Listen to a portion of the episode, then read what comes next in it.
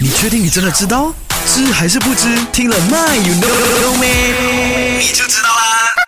那这个情况呢，不管你是高官显要，还是你是普通百姓都好，只要你一坐飞机，这个东西都必须要做的，就是，呃，飞机起飞降落的时候呢，一定要打开遮光板的。点解嘅？那除了这些空少空姐们你知道之外呢，其实我们呢。